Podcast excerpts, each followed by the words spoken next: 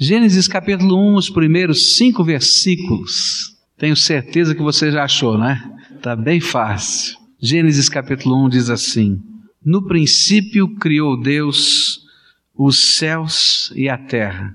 E a terra era sem forma e vazia, e havia trevas sobre a face do abismo, mas o Espírito de Deus pairava sobre a face das águas. E disse Deus: Haja luz, e houve luz. E viu Deus que a luz era boa, e fez separação entre a luz e as trevas. E Deus chamou a luz dia, e as trevas noite, e foi a tarde e a manhã do dia primeiro. Vamos orar ao Senhor. Pai querido, tua palavra é viva e eficaz. Ela nos diz que ela é mais poderosa do que uma faca de dois gumes, que é capaz, Senhor, de separar, de dividir a alma do espírito. E nesta hora nós te pedimos, Senhor, que a tua palavra fale ao nosso coração. E como esta faca de dois gumes que é tão poderosa, que vai lá no profundo do ser e faz coisas que a gente não pode nem imaginar, separar a alma do espírito, que o Senhor esteja ministrando na profundidade de cada coração. Queremos, Senhor, reconhecer a necessidade que temos da tua graça e pedimos, Senhor, derrama da tua graça sobre os nossos corações e que possamos ter a percepção do movimento gostoso do Espírito Santo de Deus no meio do teu povo. Nós oramos e clamamos no nome de Jesus. Amém, Senhor. Eu fico pensando, por que que às vezes a escuridão dá tanto medo nas pessoas? Porque a escuridão dá uma sensação na gente de não ter controle. A gente está vendo e não está vendo nada, a gente está de olho aberto, não está enxergando nada. A gente sabe aquele caminho, mas não reconhece aquele caminho. Uma outra coisa que a escuridão faz com a gente é aquela sensação de ser vulnerável. Muita gente que tem medo do escuro tem um medo dos perigos que ele não pode ver. O que é está acontecendo? Mas aquela sensação de vulnerabilidade. A gente está à mercê do perigo e não sabe como reagir. Aquela ideia que vem dentro da gente de ser indefeso, impotente. Quando eu penso na escuridão, são estas coisas que vêm na minha mente. Nesses primeiros versículos da Bíblia, Gênesis vai nos falar de um fato concreto. E o fato concreto é que o Deus Todo-Poderoso é o Criador absoluto dos céus e da terra. É isso que a Bíblia está dizendo. Mas existe também um ensino que está por trás disso, que é um pouco mais abstrato, que fala como Deus lida com a escuridão em nossa vida. Como é que Ele e só Ele pode fazer da escuridão da minha vida, desse sentimento todo que escuridão pode significar, Ele pode fazer nascer esperança. E é sobre isso que eu gostaria de falar com você. De coisas que estão retratadas na criação, no princípio de todas as coisas, que são concretas, que são milagres de Deus, que Deus fez de verdade acontecer, que não são metáforas, mas que são também ensino de como Deus lida com estas situações que têm cor e jeito parecidos no nosso coração e na nossa vida, porque Deus tem a sua maneira de ser que não muda. Eu quero dizer para você que da escuridão, do abismo, do caos, Deus pode fazer nascer esperança. Quando eu olho para esses versículos, eu vejo logo no versículo 2 esta expressão: a terra era sem forma e vazia, e havia trevas sobre a face do abismo, mas o Espírito de Deus pairava sobre a face das águas. Eu aprendo que da escuridão dos abismos mais profundos nasce a esperança, que vem do Espírito de Deus que paira sobre as faces das águas que cobrem esses abismos. Eu tinha dificuldade de entender esse texto, por que, que água tem a ver com abismo, até que estudando geografia, quando garoto, descobri que os abismos mais profundos da terra estão cobertos pelas águas dos mares. As partes mais profundas que o homem não consegue descer, de tão profundo que é, estão guardadas pelas águas. E a palavra de Deus está dizendo que, sob essas águas que cobrem os abismos da terra, nesse momento inicial de tudo que Deus estava criando, estava o Espírito de Deus que pairava sobre esses abismos. E esse Espírito de Deus nos dá a ideia de que não existe abismo profundo demais, coberto por o que seja, que o Espírito de Deus não possa fazer nascer esperança, nascer vida, nascer graça, nascer algo novo e diferente. Esta é a ideia que o texto nos dá. É que a profundidade do abismo mais profundo, mais escuro, mais terrível, não é limite para o Deus Todo-Poderoso. Nada é limite para o Deus Todo-Poderoso. Nele há esperança.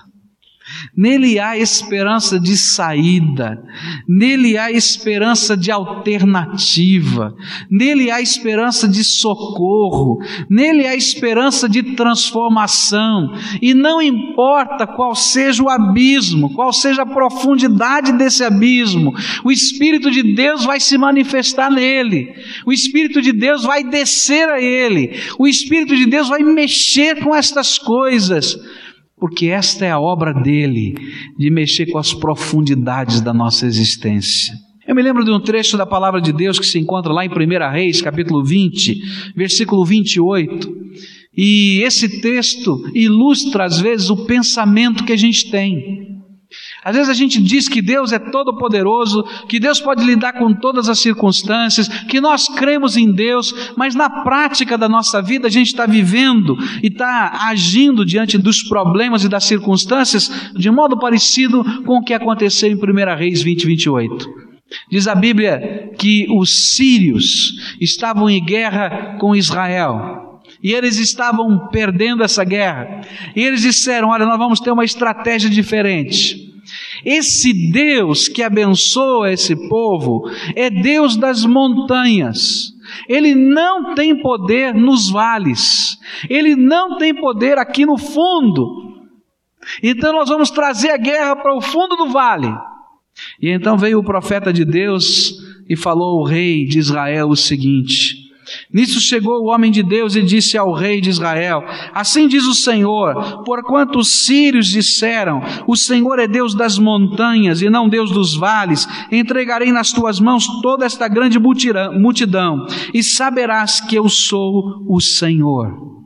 E Deus estava dizendo para aquele povo de Israel, e estava dizendo para aquele povo, os sírios: Eu sou Deus das montanhas eu sou o Deus dos vales, eu sou o Deus dos abismos.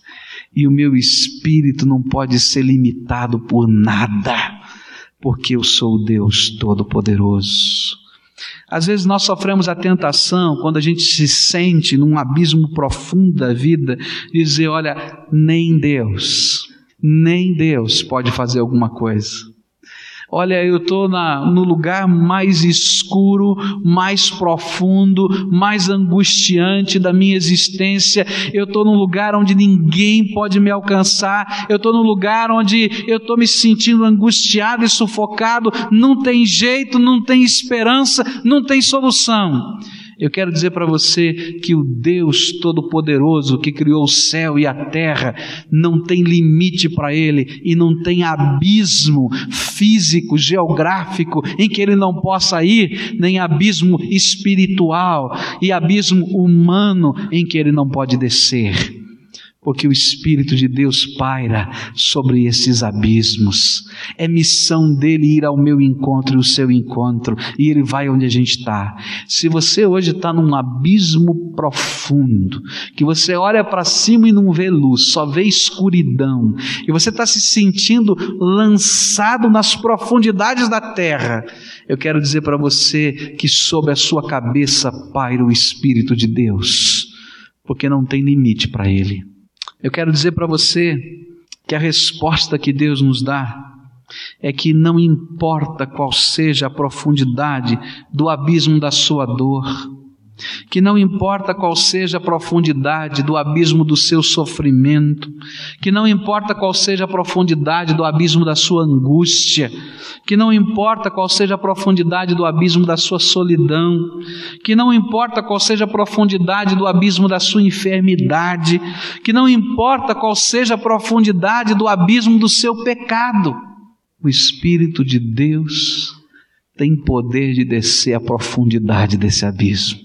Há esperança no Espírito de Deus, porque ele não está limitado pelo seu abismo. Há um outro trecho muito bonito na palavra de Deus, que está lá no livro de Oséias, capítulo 2, versículo 15, onde a palavra de Deus vai falar de um outro vale profundo, e ele diz assim: Ali eu devolverei a ela, está falando a Jerusalém, a Israel, as suas plantações de uvas e transformarei o vale da desgraça. Em algumas versões está vale de Acor, o vale da desgraça, em uma porta de esperança. E então ela falará comigo como no tempo em que era moça, quando saiu do Egito. Ele está falando de uma figura que o judeu podia muito bem entender. O vale de Acor, o vale da desgraça, foi o lugar onde Acã morreu. Foi o lugar onde o povo de Deus disse: o pecado no meio do nosso povo gera desgraça e sofrimento. E agora o profeta, lá no livro de Oséias, diz o seguinte: olha, mesmo lá no vale da desgraça, no vale do pecado, no profundo abismo que separa o homem de Deus, pode nascer esperança. A porta da esperança se abre. Sabe por quê? Porque o Senhor Jesus é aquele que nos redime, nos lava, nos alcança no buraco em que a gente se encontra, no abismo em que a gente está. Ele, nesse vale de perturbação, esse abismo de angústia, ele desce e faz diferença. Olha, você não precisa continuar toda a sua vida do jeito que está. O Espírito de Deus pode fazer deste momento que você está vivendo o vale da esperança na sua vida. O abismo que se transforma em perdão, em restauração e em transformação. E não importa qual a profundidade, porque o Espírito de Deus já paira sobre esse lugar e ele não está limitado. E eu queria desafiar você, em nome de Jesus, a gritar: Senhor, se tem esperança em Ti para minha vida, desce a profundidade do meu abismo e me socorre. E olha, você vai ficar surpreso, porque se Deus pega esses abismos e faz brilhar a glória dele. A segunda coisa que esse texto me mostra tem a ver com o estado da terra. Diz o versículo 2 ainda: a terra era sem forma e vazia. A ideia é que os céus e a terra foram criados por Deus e de alguma maneira que a gente não sabe exatamente qual e como, existem várias teorias diferentes, esses céus e terra entraram em caos pastor Frank Dietz colocou uma das teorias, que foi a queda do diabo que fez o caos imperar na terra. Existe muita especulação e ninguém tem a certeza do que seja isso. Mas o importante é que essa expressão sem forma e vazia, contida nesse texto, ela é traduzida em vários lugares na língua hebraica por caos. E a ideia é essa: a terra era um caos. A situação desta criação era caótica. É isso que a Bíblia está dizendo. Agora, o ensino que está aqui por trás e que vale para a minha vida, além desse, dessa certeza verdadeira de que Deus criou todas as coisas, é que o caos é matéria-prima que Deus usa para criar beleza. Você já parou para pensar nisso?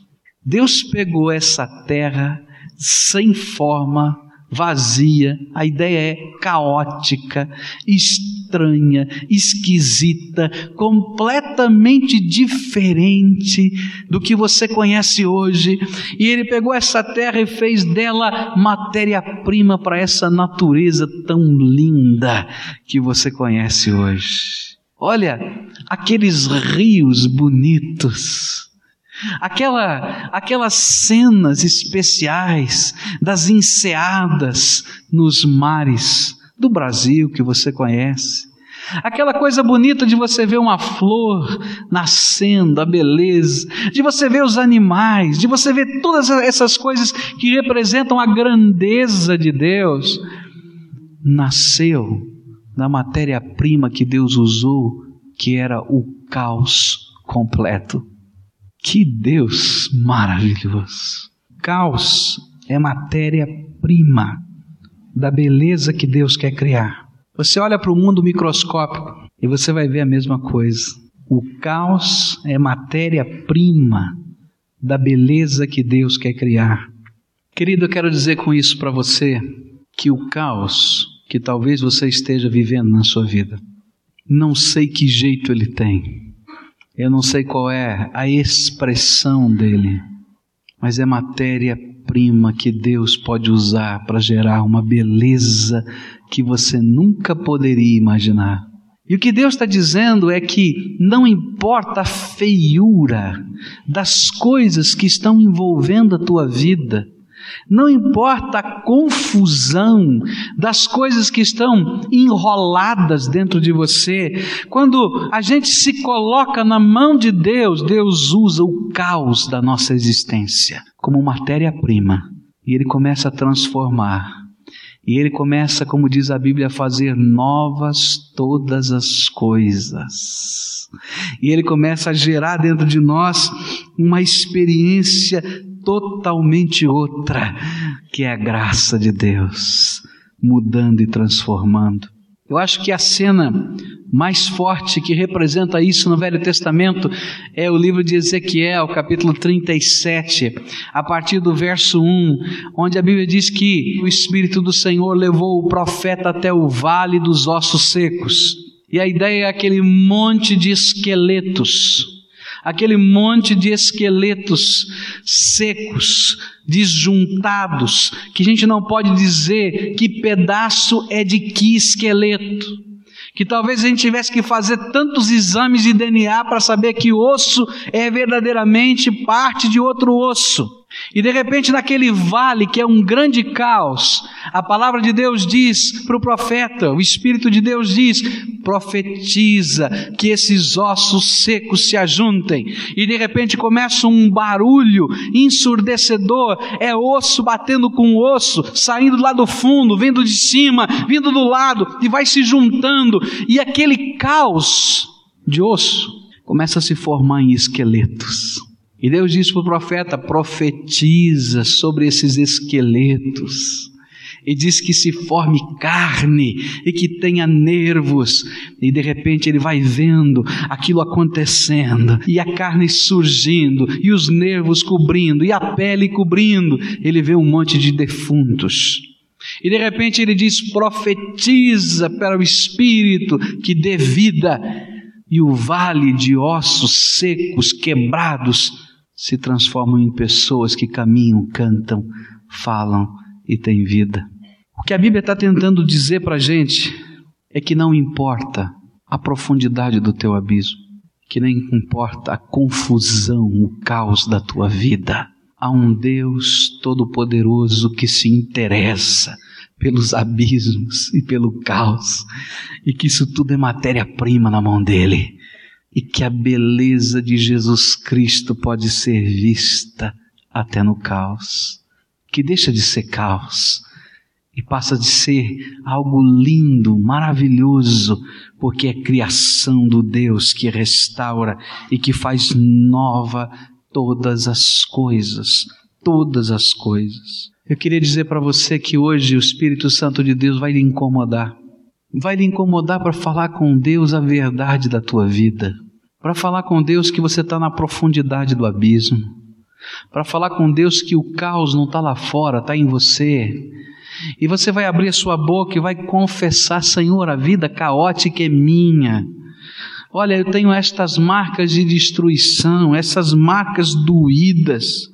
Senhor, será que tem jeito? E o Senhor vai falar: Olha, coloca a tua vida inteirinha, do jeito que está, na minha mão, que eu sou capaz de lhe dar uma nova vida que eu sou capaz de fazer novas todas as coisas, que eu sou capaz de gerar uma transformação que envolva todo o seu ser. Que você vai dizer como é que uma beleza dessa nasceu de um lugar, de uma situação tão caótica, porque um Deus Todo-Poderoso usa o caos como matéria-prima da beleza.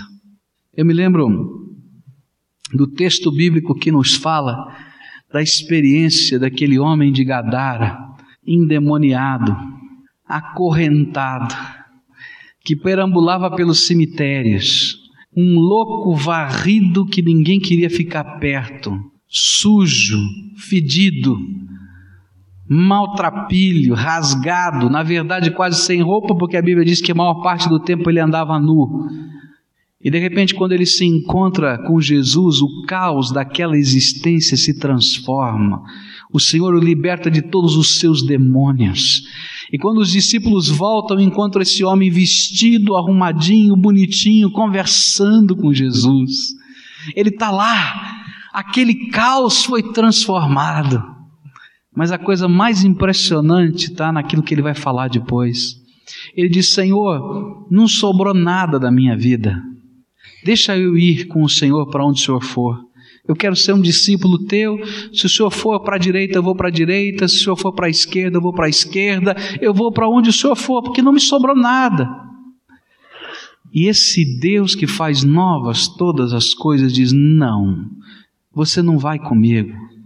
Você vai voltar para a tua casa, você vai voltar para os teus e vai dizer da glória de Deus. E aí eu vejo a beleza desse Deus que pega o caos e faz coisas lindas. Ele pega esse homem que diz: Não me sobrou nada, mas ele já estava conversando, ele já estava de roupa, e às vezes nós somos assim: Olha Deus, que bom, nós já saímos desse buraco, desse abismo, mas ainda está no meio do caos. Mas tudo bem, Senhor, está jóia. Ele diz: Não está, não. Volta para tua casa e volta para os teus porque a beleza que eu quero fazer na tua vida é muito maior do que você pode imaginar. Eu não vou restaurar apenas a tua fala, a tua roupa, o teu cheiro, o teu jeito de andar. Eu quero que a tua vida inteira seja refeita, inteira, para que o Deus Todo-Poderoso seja glorificado.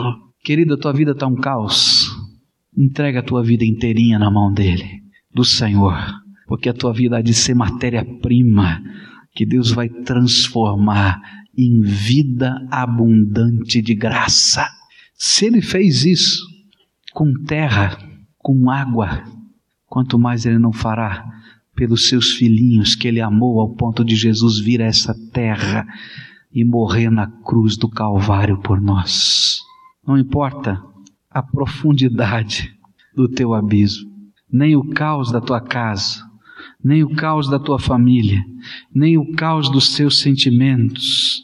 Deus tem poder para fazer coisas novas dentro de você. A última coisa que eu queria destacar como lições da criação está no versículo 3, melhor, 2 e 3 onde a Bíblia diz assim: a terra era sem forma e vazia, havia trevas sobre a face do abismo, mas o Espírito de Deus parava sobre a face das águas. E disse Deus: haja luz, e houve luz. E viu Deus que a luz era boa, e fez separação entre a luz e as trevas. E Deus chamou a luz dia e as trevas noite. E foi tarde e manhã do dia primeiro. Olha, que coisa! Das trevas absolutas, nasceu e nasce a esperança da palavra de um Deus que diz: haja luz. Sabe o que eu aprendi? É que escuridão não é problema para Deus. E uma das coisas bonitas é que Deus é luz. A Bíblia diz que Deus é luz. E onde ele entra, a luz dele também brilha. E é por isso que quando ele começou a fazer todas essas coisas novas na terra, ele não podia deixar só a escuridão. E então ele deu uma ordem. E bastou só uma palavra. E a palavra dele foi a seguinte: haja luz, que exista luz. E eu aprendo uma coisa: que uma palavra, uma palavra de Deus é suficiente para fazer com que a mais densa treva se transforme em luz. Mas não somente isso, para fazer separação, como ele fez, entre escuridão e luz, entre dia e noite. E eu descubro que a nossa grande esperança está num Deus que fala, num Deus que age, num Deus que interfere, num Deus que é poderoso, num Deus que tem uma palavra que faz diferença. E quando essa palavra é guardada no nosso coração, ela se transforma em luz para a nossa vida. E não importa qual seja a escuridão que exista, Ele separa essa escuridão, porque pela palavra de Deus começa a existir luz dentro de nós. Não importa a intensidade da escuridão, uma luzinha pequenina já faz diferença. Quanto mais a luz do Deus Todo-Poderoso, que é grandiosa, Há poder na ordem do Senhor para gerar luz, luz que vem dele, porque a Bíblia diz que ele é o Pai das luzes.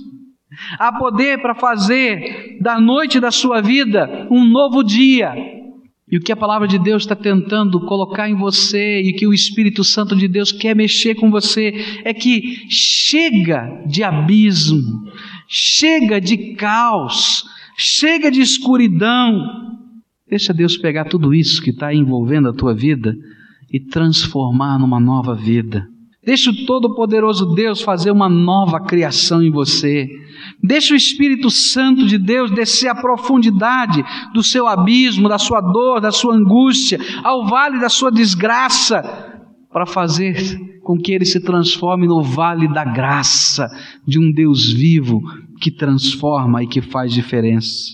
Não foi por outra razão que Jesus veio a esse mundo.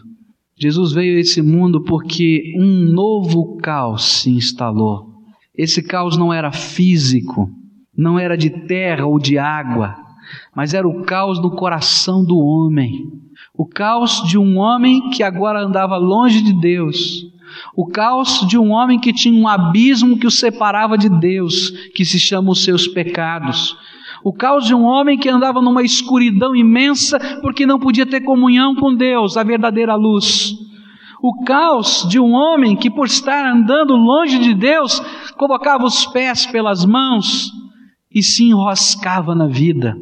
E diz a Bíblia que Deus amou este homem e que Deus amou esse mundo de uma maneira tão profunda que ele veio aqui, no nosso caos, e tomou o meu lugar e o seu lugar na cruz do Calvário, para que sobre o abismo houvesse uma ponte, a cruz de Jesus estendida, para que na tua escuridão brilhasse uma luz, Jesus Cristo, a luz dos homens, para que na confusão da tua vida houvesse uma nova vida que só Jesus Cristo dá e aquilo que ele fez um dia na criação, ele está fazendo hoje comigo e com você. Aquilo que ele fez em terra, e que ele fez em água, que ele fez em rocha, esse Deus que é artista, está fazendo na vida de homens e mulheres que dizem: Senhor, toma o caos da minha vida e faz em matéria-prima da beleza de Jesus